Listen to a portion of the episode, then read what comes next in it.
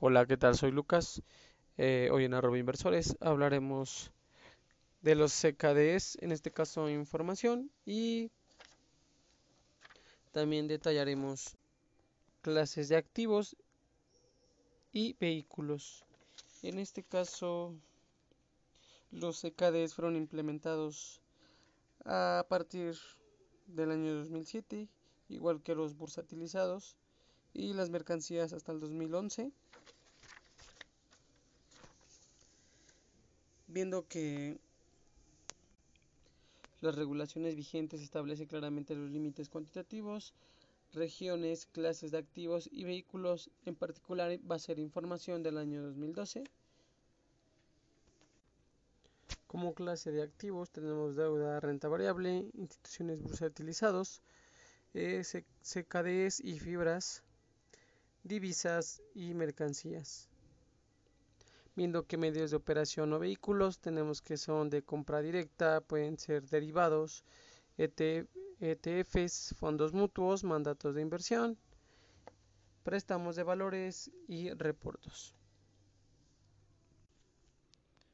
Dentro de las posibilidades de inversión,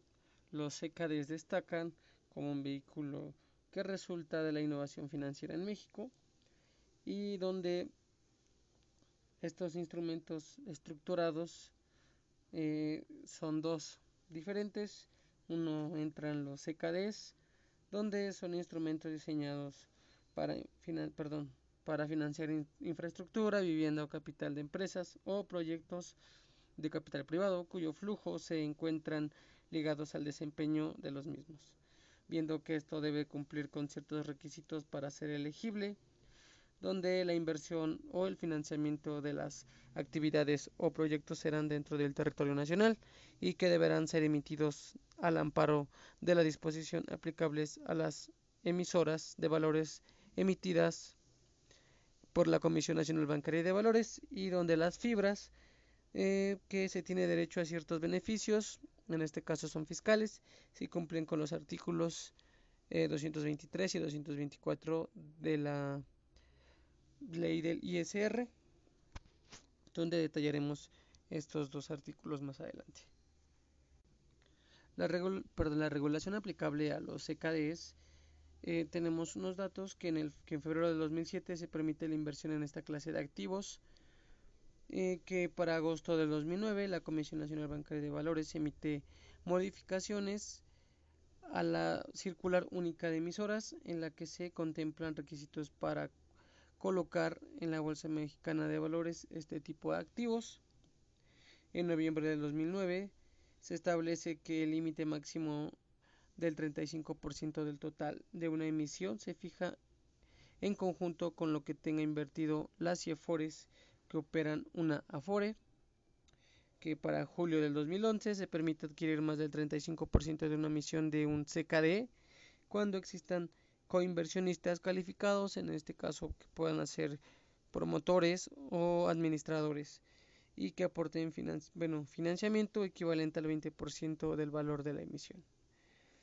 Para julio del 2011 eh, se permite que los CKDs mantengan la inversión en empresas que evolucionen de privadas a públicas y que estén listadas en la Bolsa Mexicana de Valores.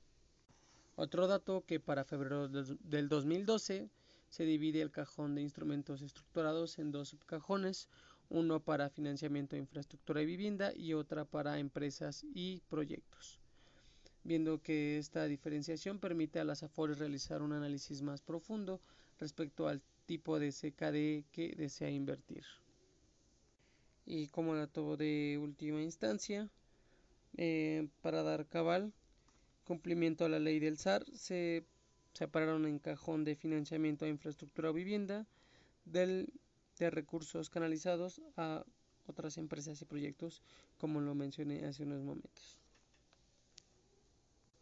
También que para febrero del 2012 se permite las figuras de mandatarios para instrumentos estructurados para dar cabida a los fondos de fondos en México, donde el fondo de fondos podrá prestar servicios como seleccionar los proyectos y administrador de los proyectos vigentes o futuros en los CKDs, eh, viendo que Esto permite que las CIEFORES deleguen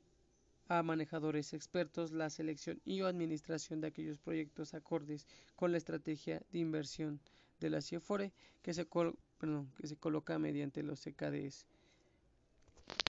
donde el objetivo de fondos de fondos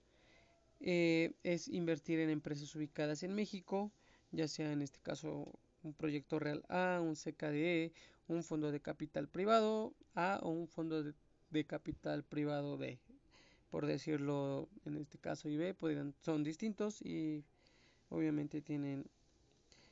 diferentes proyectos y diferentes tipos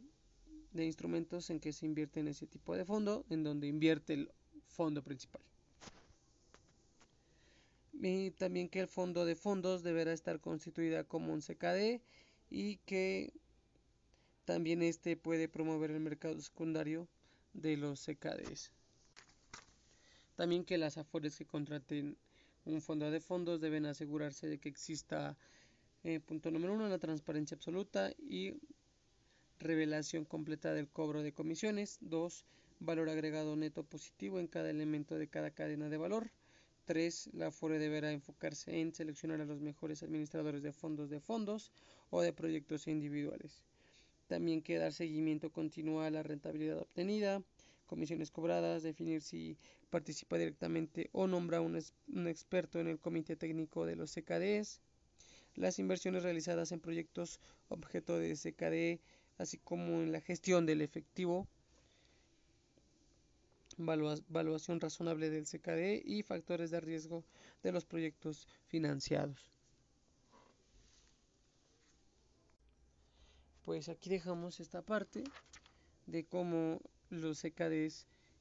implementados hace unos años eh, vinieron a cambiar una modalidad en la forma de invertir y cómo los fondos de fondos son parte de este cambio con los CKDs. Eh, veremos más adelante o en otro podcast eh, más detallado y más información sobre lo que acabamos de hablar. Y gracias por escucharnos.